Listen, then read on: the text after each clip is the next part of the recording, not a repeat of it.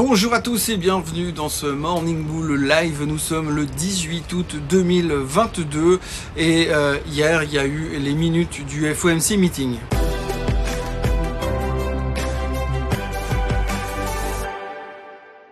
Alors je vais déjà beaucoup parler ces derniers temps de macro, de micro, d'inflation, de, hausse des taux, de décision de la Fed, de ce que les banques centrales vont faire, doivent faire, pourraient faire, etc., etc.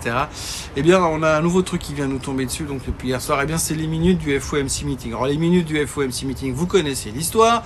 Eh bien, à chaque FOMC meeting, il y a un mec qui prend des notes sur tout ce qu'il raconte à chaque fois. Et puis ensuite, on transcrit ça sur un papier, on les met en, on, les met à bout propre, on les, on les on corrige les fautes d'orthographe, et puis finalement, quelques trois semaines plus tard, on les balance à la presse pour que tout le monde soit au courant de ce qui s'est dit pendant euh, ce FOMC meeting du mois dernier. Donc, il n'y a rien d'extraordinaire, il n'y a rien de nouveau que de plus en général que ce qu'a déjà dit Monsieur Powell lors du dernier, euh, du dernier euh, discours post FOMC meeting, puisqu'on parle de la même chose finalement. Et puis finalement, bah, euh, quand on relit ces minutes un mois plus tard, tout le monde reprend ça, analyse ça et pense que euh, on va euh, trouver la solution finale, comprendre finalement ce que la Fed veut vraiment faire dans son fort intérieur. C'est vraiment une, une introspection psychologique que l'on fait avec ces minutes. Et à chaque fois, on pense qu'on va avoir la réponse à toutes nos questions, comme à peu près à chaque chiffre économique. Et puis comme à chaque fois, on va se rendre compte que ça n'aura servi strictement à rien. Donc ce qu'il faut retenir dans les minutes de ce FOMC c'est déjà la première chose, c'est que la Fed n'a aucune intention de baisser les taux. La Fed n'a aucune intention de ralentir sa progression dans sa hausse de taux, si on veut bien, tant qu'il n'y a pas d'amélioration au niveau de l'économie et au niveau de l'inflation. Aujourd'hui, le taux d'inflation aux États-Unis est à 8,5%, on l'a vu la semaine dernière, c'est beaucoup, c'est encore beaucoup trop par rapport au prix, à l'inflation target que euh, la Fed voulait se mettre qui est à 2%. Donc on est clairement loin de là et donc tant qu'on n'aura pas atteint en tout cas, on ne sera pas clairement sur le chemin des 2% d'inflation, il ne faut pas imaginer que la Fed va changer de stratégie pour l'instant. Plus tout le monde les attend au virage. Hein. Effectivement, on va reconnaître que certains ont acheté le marché en se disant oui, mais la Fed, vous verrez, dans quelques mois, ils vont commencer à changer de cycle et puis ils vont commencer à tourner dans l'autre sens et baisser les taux pour dynamiser l'économie. Ça, on verra pour l'instant si ça se produit, mais c'est pas vraiment le chemin que ça prend.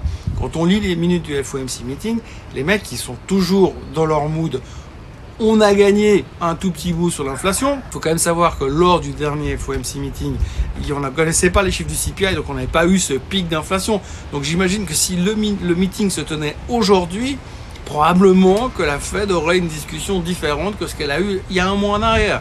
Mais ça, on n'y pense pas. C'est pas très important. Ce qu'on a retenu les minutes du FOMC meeting, c'est que effectivement, ils n'ont pas l'air d'être motivés pour changer leur fusil d'épaule, ils vont continuer dans la même direction, c'est-à-dire une hausse de taux. Donc on peut s'attendre largement à une hausse de taux euh, de 75 basis points lors du mois, de, septembre, sauf changement drastique au niveau des chiffres économiques.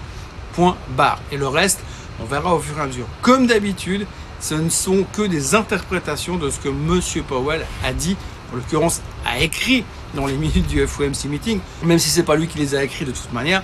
Donc, du coup, on ne se prend pas trop la tête. Néanmoins, le marché, ça lui a suffi euh, pour baisser hier. Ça lui a suffi parce que finalement, on s'est dit, ouh là là, mais alors finalement, la Fed n'est plus vraiment notre ami. Oui, c'est notre ami. Elle veut essayer de freiner l'inflation. C'est sa priorité. La priorité de la Fed aujourd'hui n'est pas de faire remonter le Nasdaq à 14 000 ou à 15 000. La priorité de la Fed, c'est déjà de ralentir l'inflation. Il faut arrêter de mettre les choses dans le mauvais ordre. Donc voilà. Pour l'instant, les minutes ont freiné le marché. Et hier, on s'est souvenu tout d'un coup qu'on pouvait baisser. C'est fou, hein On avait perdu ses habitudes puisqu'on pensait que le marché n'était fait que pour monter depuis quelques semaines. Et non, on peut encore baisser. Alors, on a baissé, on a relativement baissé assez fort en Europe. On a moins baissé aux États-Unis. En tout cas, on s'est bien récupéré en fin de séance. Euh, mais c'est toujours les mêmes préoccupations. L'inflation, l'économie, quid de la suite, que va-t-on devenir et est-ce qu'on va tous mourir et sous euh, dans quel euh, dans quel horizon temps. Donc ce matin, on a des futurs qui sont inchangés ou presque légèrement en baisse et on se pose la question en se disant est-ce que cette fois on va recommencer à baisser? Est-ce qu'on a fait ce top? Est-ce que finalement on va retourner euh, un peu plus bas et on aura une opportunité d'achat ou est-ce que vraiment il y a un truc qui a changé et on va continuer à monter? Alors la première chose qu'on regarde aujourd'hui, c'est la moyenne mobile des 200 jours. La moyenne mobile des 200 jours sur le S&P 500, comme vous le voyez à l'instant, eh bien, on est dessus, on est quasiment dessus, et c'est là où le S&P 500 a buté. C'est vrai, il est quand même remonté 17,5% depuis les plus bas, donc on va pas non plus se plaindre, mais on a buté contre cette moyenne mobile qui est psychologiquement souvent très très importante. les gens aux États-Unis sont vraiment très concentrés sur cette moyenne mobile, et c'est vrai que quand on passe à la hausse ou à la baisse, c'est toujours très très difficile ou très très important comme signal. Donc aujourd'hui, on n'a pas réussi à passer cette moyenne mobile des 200 jours. Alors ce qu'il faut retenir déjà, c'est que c'est un grand classique. C'est un grand classique qui nous freine souvent, à la hausse comme à la baisse. Et c'est pas une surprise. Mais par contre, ce qu'il faut quand même se souvenir d'une chose, parce que là, on a tendance à avoir une mémoire très très courte. Souvenez-vous, enfin si vous étiez là, mais souvenez-vous en 2009 et souvenez-vous en 2000, à chaque fois qu'on a eu ces énormes crashs boursiers, eh bien, quand le marché a baissé la première fois, on a remonté violemment, on a fait des rebonds de 17, 18, 20% pour se retrouver sur cette moyenne mobile. Et c'est en tapant la moyenne mobile qu'on a corrigé pour aller chercher cette fois les plus bas du marché. Alors ça ne veut pas dire que cette fois c'est pareil, parce que évidemment en finance c'est toujours la même chose, c'est jamais la même chose, c'est toujours différent. Mais en l'occurrence, les deux fois précédentes où on a été dans des grosses crises économique, on va dire, euh, ou marché ou euh, fondamental, eh bien, le marché a rebondi depuis un premier plus bas, tapé la moyenne mobile de 200 jours et cherché les ultimate low, les derniers bas qu'on va utiliser comme point extrême à la baisse pour pouvoir dire cette fois on a fait le fond, on a capitulé et on peut repartir à la hausse. C'est comme ça que ça s'est passé dans le passé, c'est le cas de dire. Alors est-ce que ça va se reproduire J'en sais rien, mais il faut quand même garder ça en tête parce que c'est important à noter et c'est peut-être aussi une des justifications pour lesquelles on n'arrive pas à passer pour l'instant cette moyenne mobile des 200 jours. Donc on va continuer à interpréter toutes les news qu'on a. On a beaucoup d'informations qui nous tombent dessus ces derniers temps. On n'arrive pas vraiment à se, positionner. On n'arrive pas vraiment à savoir où on va. On a vu toutes ces mannes d'informations. On sait qu'on est relativement optimiste. Donc je suis pas trop inquiet pour le marché à très court terme. Mais il faut quand même comprendre qu'on a beaucoup monté, on a mis beaucoup d'énergie dans ce rebond et que ça risque d'être compliqué de continuer plus haut sans une indication très forte. Et là, on est encore au milieu du mois d'août, la Fed est en vacances, on n'aura pas forcément de grosses indications au niveau des chiffres économiques avant début septembre. Donc ça peut peut-être donner lieu à un petit peu de volatilité. En tous les cas, techniquement, on voit qu'on est un petit peu fatigué. Et puis on voit aussi que tout est une question d'interprétation parce que franchement, si on reprend les minutes du FOMC meeting d'hier, il n'y avait rien de nouveau à l'intérieur. Ils n'ont pas annoncé la découverte euh, d'une nouvelle molécule qui va changer la face du monde en termes d'économie. Après, il y a un truc qui me dérange, j'en ai déjà brièvement parlé hier avec euh, les mêmes stocks qui sont de retour. On a vu euh, les boîtes comme Bed Bath Beyond qui reprennent 280%. Il y a une boîte qui s'appelle Blue Vaccine, qui est Blue Vaccine Pharmaceutical, hier qui a annoncé qu'ils avaient une intention éventuellement d'explorer la possibilité de fabriquer un vaccin contre euh, la variole du singe. Alors le titre a pris 200% sur la nouvelle. Pour moi c'est pas rassurant tout ça, parce qu'on est de nouveau dans cette période complètement irrationnelle où les gens sont prêts à acheter tout n'importe quoi sous prétexte qu'ils vont faire un vaccin.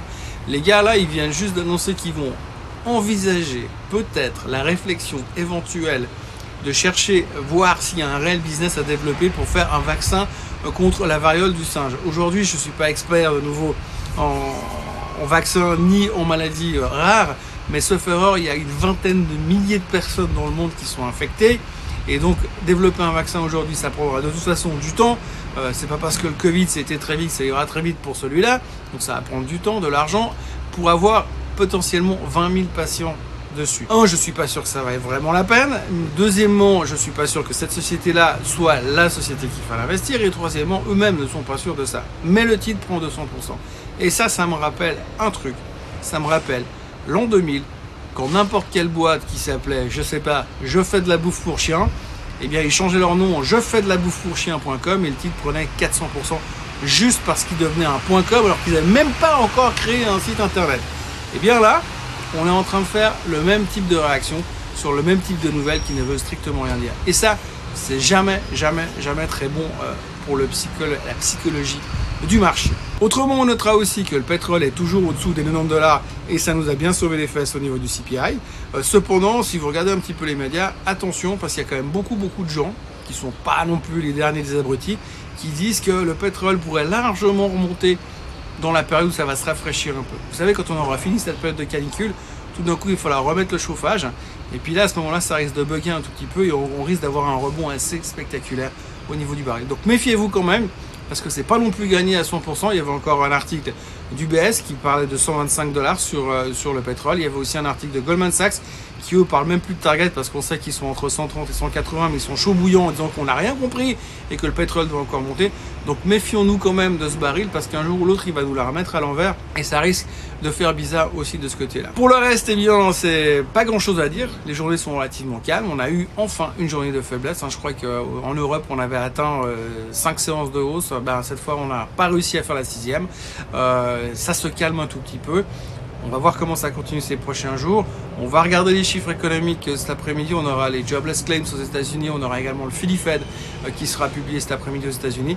Et on verra un petit peu comment on interprète tout ça pour voir si on va avoir peut-être deux ou trois séances de baisse qui nous donneront un peu plus d'indications. Sur la suite des événements, on l'espère en tous les cas. En tout cas, en ce qui me concerne, je reste relativement convaincu sur le fait qu'on devrait pouvoir quand même aller bien plus bas à un moment donné parce que cette capitulation finale me manque. Il y a un peu trop de confiance, je trouve.